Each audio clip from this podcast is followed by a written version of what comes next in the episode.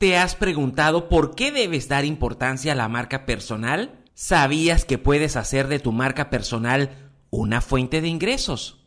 Sí, la marca personal es la huella que dejamos en los demás y el recuerdo que estos tienen de nosotros.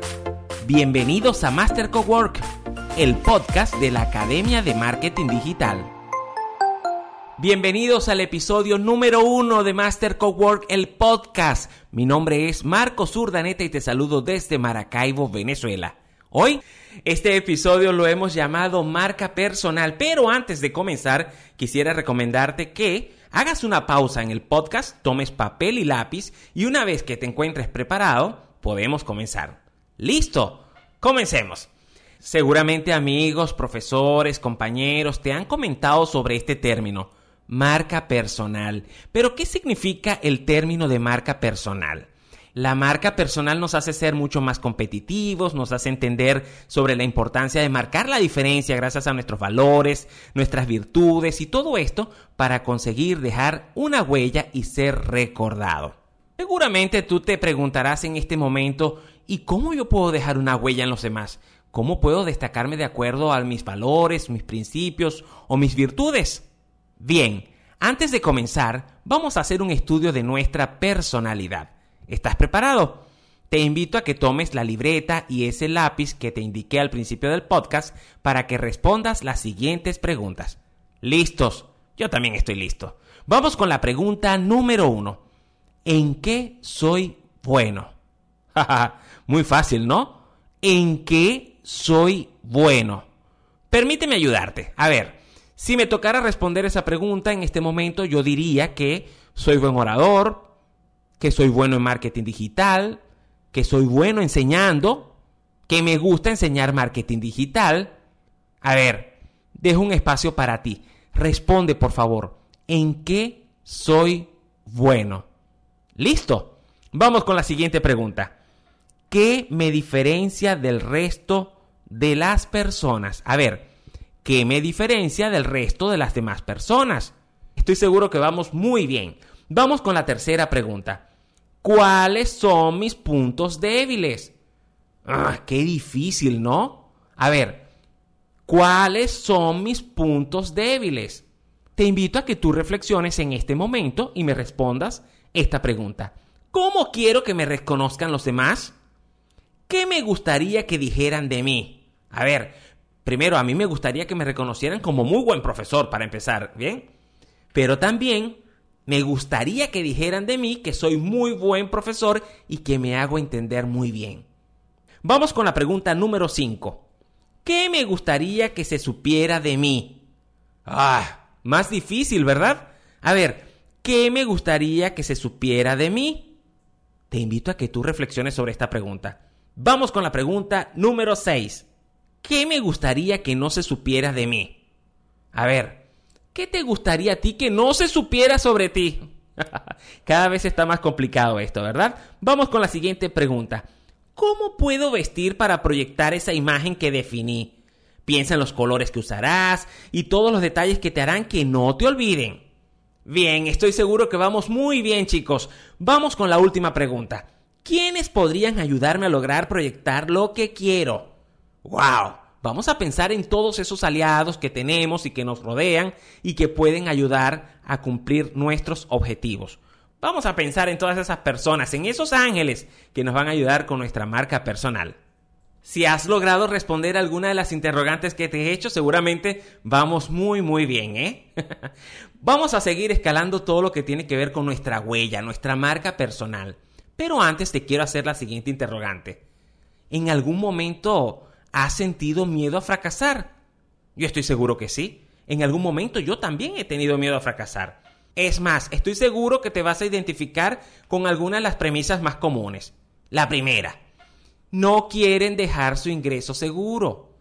Tienes muchos sueños, muchas ideas, estás seguro y confías en que puedes ser buena o bueno en algún talento, pero no te atreves porque no quieres dejar tu ingreso seguro. Seguramente tú que me escuchas hoy te sientes identificado con esta premisa. Vamos con la premisa número 2. No sabes por dónde empezar. Marcos, ya pude identificar en qué soy bueno, Me encanta la gastronomía. Creo que tengo mucho potencial para hablar sobre recetas y dar consejos y tips, pero no sabes por dónde empezar. Ya vamos a hablar sobre esto más adelante. Y la premisa número 3. Todavía no es el momento. Hace falta dinero para comenzar. Seguramente te sientes identificado con esta premisa y en tu mente estás pensando que hace falta el diseñador gráfico, el local, el dinero para invertir en una buena computadora, seguramente requieres de un teléfono, aquella luz que nos hace ver muy bonito en las redes sociales. Pero ¿cómo responder a esta pregunta? ¿Cómo que de mi talento, de mi personalidad puede resultar un buen negocio? Vamos a seguir anotando en esta libreta, vaya que le hemos dado uso en el día de hoy. A ver, vamos a responder tres preguntas más. Vamos a imaginarnos, a ver chicos, vamos a usar la imaginación y en esta libreta vamos a dibujar una pirámide o un triángulo. En cada una de estas puntas, de estos tres lados, vamos a respondernos las siguientes preguntas. Vamos con la pregunta número uno. ¿Me gusta hacerlo? Responde en la siguiente esquina del triángulo. ¿Lo hago bien? Wow, me gusta enseñar. A ver, ¿lo hago bien? Respondamos la tercera pregunta y la siguiente punta del triángulo. ¿Tiene esto valor en el mercado? A ver, vamos a hacer un repaso. ¿Me gusta enseñar? ¿Lo hago bien? Sí. ¿Tiene esto valor en el mercado? Sí. Seguramente si las tres interrogantes resultan afirmativas, esto es un muy buen don y un buen negocio para que puedas comenzar desde ya.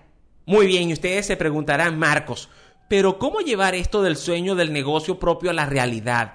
¿Cómo cristalizar todo esto? Y yo te lo respondo con la siguiente afirmación. Un talento y una buena idea no son suficientes. Tenemos que facturar, ¿cierto? Necesitamos de un modelo de negocio, de una propuesta de valor, porque las facturas no se pagan solas, ¿verdad? Necesitamos generar ingresos y necesitamos atraer nuevos clientes. Pero ¿cómo identificar el punto de equilibrio? ¿Por qué hay que identificar un punto de equilibrio? Es probable que tu negocio pueda generar ingresos solo para saldar los gastos de tu vida profesional y de tu vida personal. Incluso que este negocio pueda saldar tu propio sueldo. Pero ¿qué ocurre si estamos ante este escenario? Resulta que tú te estarías convirtiendo en un autoempleado. Y yo te pregunto, ¿en qué escenario te encuentras tú? ¿Acaso ¿Eres un autoempleado? Y ustedes se preguntarán, Marcos, ¿y cómo hago yo para no convertirme en un autoempleado o salir de este escenario? Probablemente muchos de ustedes ya se han reconocido en este escenario. Pero ustedes se preguntarán, ¿cómo hago yo para salir de esto o incluso poder hacer de que mi empresa o negocio no genere más pérdidas? Muy bien, vamos a seguir usando la libreta y vamos a escribir en un lado de la libreta y vamos a identificar cuáles son los costos que representan tu vida personal. Allí vamos a meter todo, ¿sí? A ver, el gimnasio, la televisión por suscripción, el teléfono celular, a ver, la mesada de nuestros niños, de la, esposa, del esposo. Se han visto todos los casos, ¿eh? A ver, la comida, el alquiler de la casa. Vamos a meter todo lo que hace falta para que vivamos muy, muy bien. Y del otro lado de la libreta vamos a identificar todos los costos que representan nuestro proyecto. Probablemente nuestro proyecto necesite de unas buenas cámaras, micrófonos, representan un gasto o inversión en el área del maquillaje o implementos para enseñar sobre cocina o en mi caso que quiera pues representar todo en un salón de clases tenga que comprar videoproyector y un lugar bien adecuado con todas las características que se necesitan, ¿sí? Necesitamos una sostenibilidad económica, generar ingresos que nos permitan saldar los costos de la vida personal y también del modelo del negocio. ¿Qué debemos hacer? Fácil, vamos a escribir en esta libreta o en una hoja muy limpia en el computador y vamos a definir cuáles serían nuestros productos y servicios y además cuál es el valor y la proyección en ventas que vamos a tener de estos productos o servicios. Vamos a verlo con un caso ejemplo en el caso de que se represente con mi vida personal, con mi modelo de negocio. Vamos con el producto número uno. Yo pienso entonces dictar tres veces en los que resta del año un curso de Community Manager. Es un curso de cinco días y que te invito a que entres en este momento a mastercowork.com y puedas ver todo el temario. Muy bien, ya tengo identificado mi primer producto, curso de Community Manager. Vamos a establecer el valor y Mastercowork te lo ofrecen en 90 dólares. Muy bien, ya tengo identificado cuál es el primer producto, cuál es su valor en el mercado y en el tiempo lo voy a ofrecer durante tres veces o tres emisiones de este curso. Si yo logro inscribir por lo menos a 20 personas con este valor de 90 dólares, ya tengo un monto que pueda representar en ingresos para Master Cowork y para Marcos Urdaneta. Otro producto que yo puedo generar pudiese ser una conferencia online sobre WhatsApp Marketing y que yo pueda venderla en el mundo en habla hispana y pueda vender esta conferencia, por ejemplo, a 100 personas y puedo ponerle un valor de 25 dólares y que yo pueda también generar esos ingresos. Y así sucesivamente yo puedo ir listando todas las cosas que yo puedo o todos los productos, quiero decir, y servicios que puedo y estoy en condiciones de ofrecer para poder encontrar ese punto de equilibrio. Cuando yo identifico cuáles son esos productos y servicios, cuál es su valor y cuál es su proyección durante el tiempo, puedo saber cuánto puedo tener proyectado ganarme y cómo yo puedo usar esos ingresos para poder costear mi vida personal y el negocio.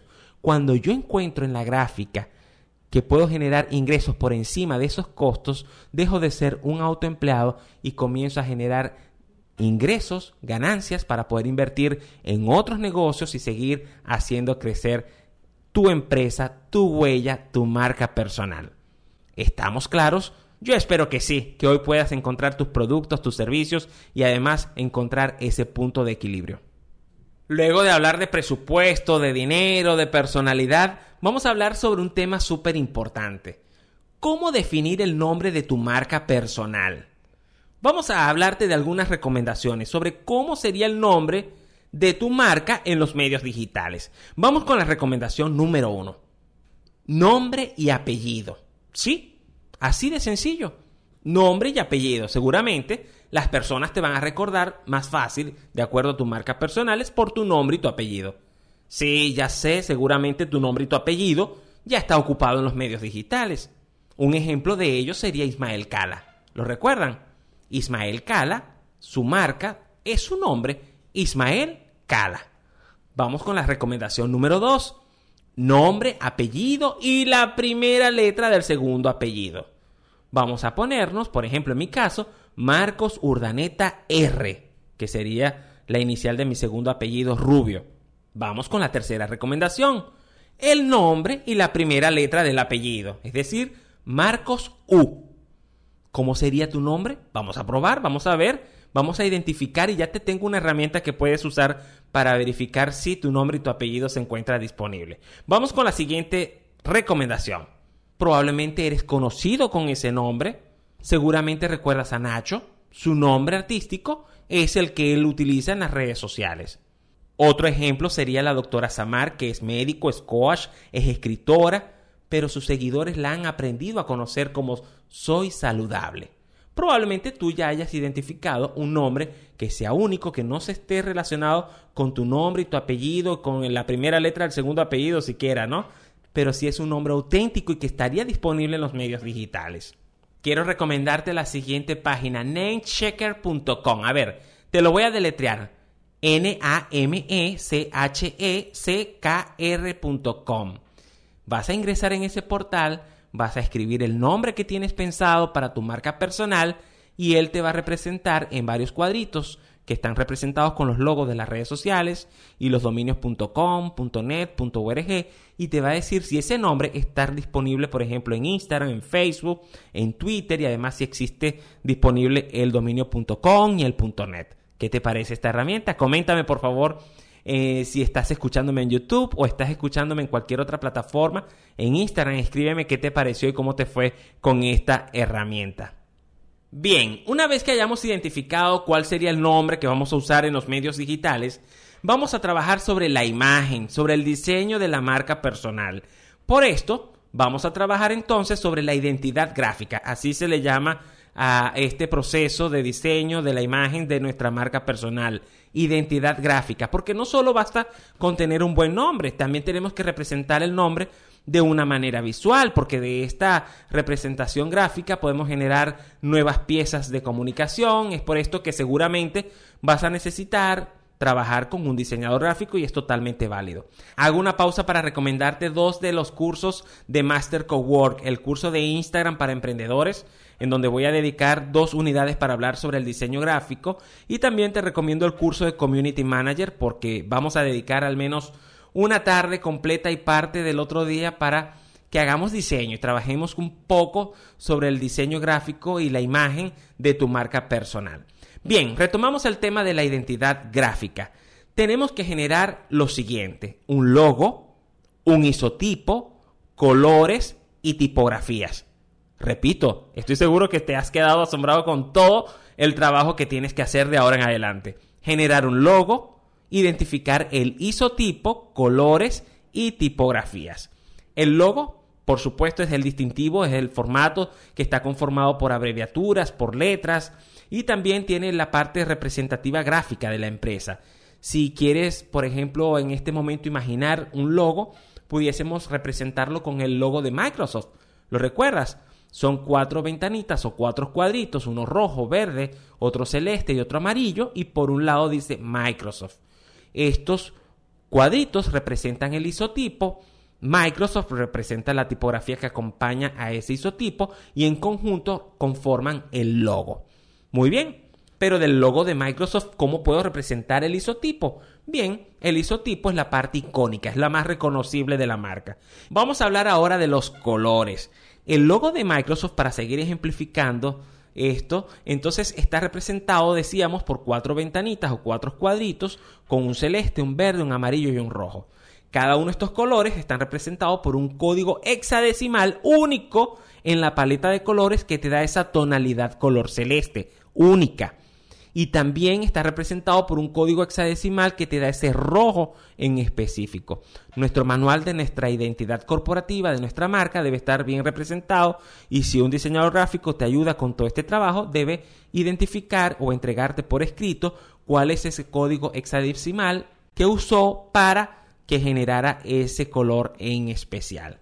Y si vamos a usar tipografías, también debe indicarte el diseñador gráfico cuál es el tipo de tipografía que usó para la identidad gráfica de manera tal que cuando este diseñador gráfico no esté o tú quieras generar nuevas piezas con el logo puedas saber identificar en cualquiera de los editores que uses que voy a explicar por cierto en el curso de Instagram y también el curso de Community Manager y estés mucho más claro sobre cuál es cuáles son los colores, la tipografía y cómo pues el diseñador gráfico se apoyó en estos elementos para generar tu propia identidad gráfica.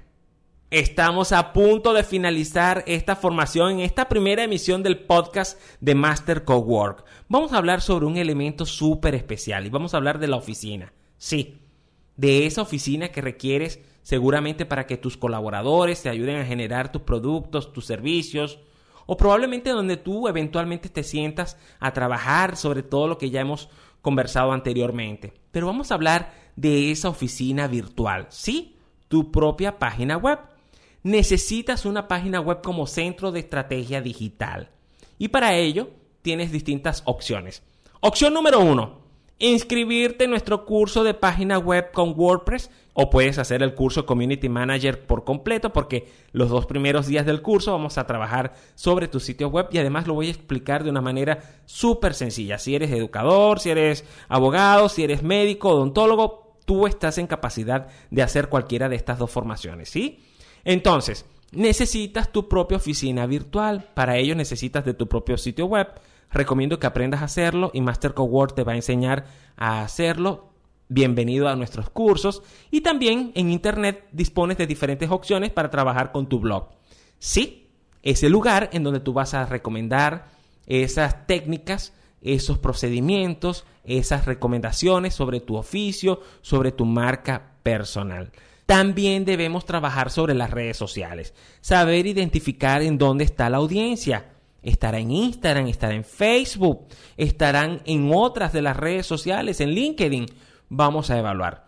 Te sigo recomendando el curso de Community Manager de Master Word. Vamos a identificar cuál es la red social. Ya sabemos que por lo menos en mi país, en Venezuela, Instagram se ha convertido, arrasado como una de las redes sociales que te permiten mucha más visibilidad al día de hoy. Es importante que trabajemos también con los contactos de tu empresa, aplicar estrategias de marketing digital con tus correos electrónicos, estrategias de email marketing, WhatsApp marketing. Te invito a que por favor sigas revisando la formación que tenemos en mastercowork.com.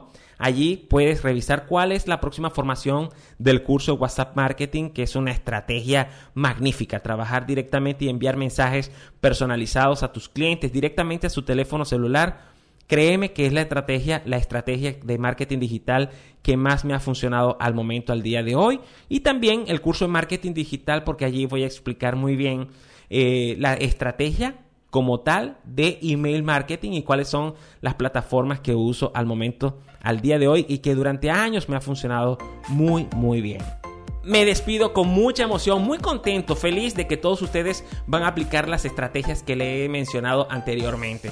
La invitación es que nuevamente puedan visitar toda la formación que tenemos disponible a través de mastercowork.com. Es un gusto poder atenderles por esta oficina virtual. Ya ven que hay que tener su oficina virtual.